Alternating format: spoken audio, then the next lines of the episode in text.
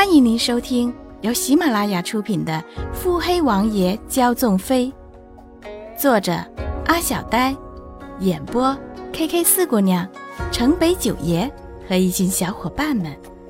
欢迎订阅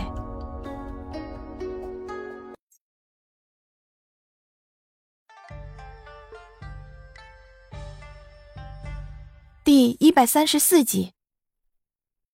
嗯，连家那边可搭上线了。搭上了，娘娘放心，不曾透露太后娘娘的名号。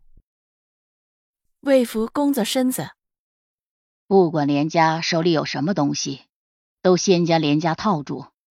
查了这么久，都查不到那个老东西将东西藏到哪了。也许连家会知道一些。若是手上没有点底子，连家如何敢跟穆家闹翻？而且穆家老头一死，穆景欢就急着去江南，回来之后也是几次三番的遣人去江南，定是连家手里有穆景欢想要的东西。而对穆家来说，重要的东西怎么可能是别的？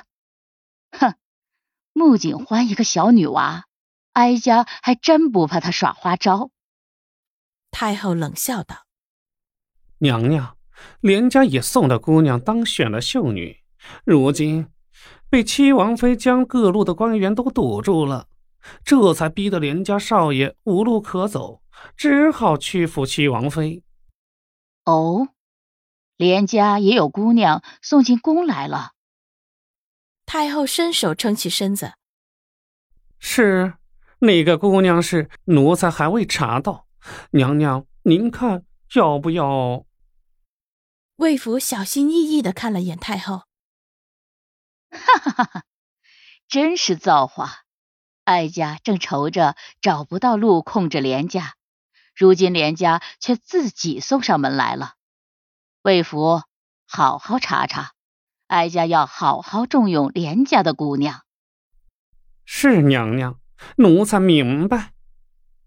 哼给连家指条路，左相家是个好去处。太后艳红的唇挑起，魏福哈了哈腰，转身出了门。魏福出了门后，从暗处走出来个人影，此人浑身都用黑色大披风遮住，只是看着娇小，像个女子。娘娘，刻意做了改变的声音，听上去粗嘎难听。犹如砂石摩挲一般。嗯，你来了，娘娘。深夜召属下前来，有何吩咐？本宫此次高调派了苏春瑶去，不过是给你做掩护。你可是该行动了。若是不查出些什么，哀家可要好好考虑你的作用了。请娘娘放心，属下。定当将功补过，办好此次的事。上回穆景欢发现西念瑶之事时，你也是这般说的。那次去江南，穆景欢真的未从连家查到点什么？属下知罪。回太后娘娘的话，上回去江南，穆景欢只拿到一本册子，属下尚不知上面是什么东西。穆景欢当时拿到手时。似是说过是什么名单，属下未曾来得及确认。只是属下再去找，却再也没有找到过这册子。他说是名单，是。你当日说他在江南还遇见了什么人助他？是天下第一楼楼主庄飞离。哦，那庄飞离为何出手相助穆景欢？据属下所知，似乎是为了合作。合作？天下第一楼还有什么需要借助穆家的？属下也不清楚，只是两人似乎有什么不一样，说不定两人之间有什么不可告人的关系。你是说庄飞离跟穆景欢他们俩？是，若是这二人真有什么才好，就怕他们没什么。穆景欢，哀家看你这次怎么逃得出本宫的手掌。哀家这次将你叫回来，你应该知道所谓何事。请娘娘明示。哀家将苏春瑶这个幌子派进去，你尽量协助他将穆景欢从七王府逐出来，否则哀家永远也别想得到想要的东西。不过也别忘了借着苏春瑶查事。是，属下明白。你方才说的天下第一楼庄飞离之事，确定吗？若是哀家有所行动了。却又不小心得罪了这个神秘诡异的楼主，到时候哀家直接唯你是问。请娘娘放心，属下所说句句属实，不敢有半句虚假。嗯，青柳，你可一直是哀家的得力助手。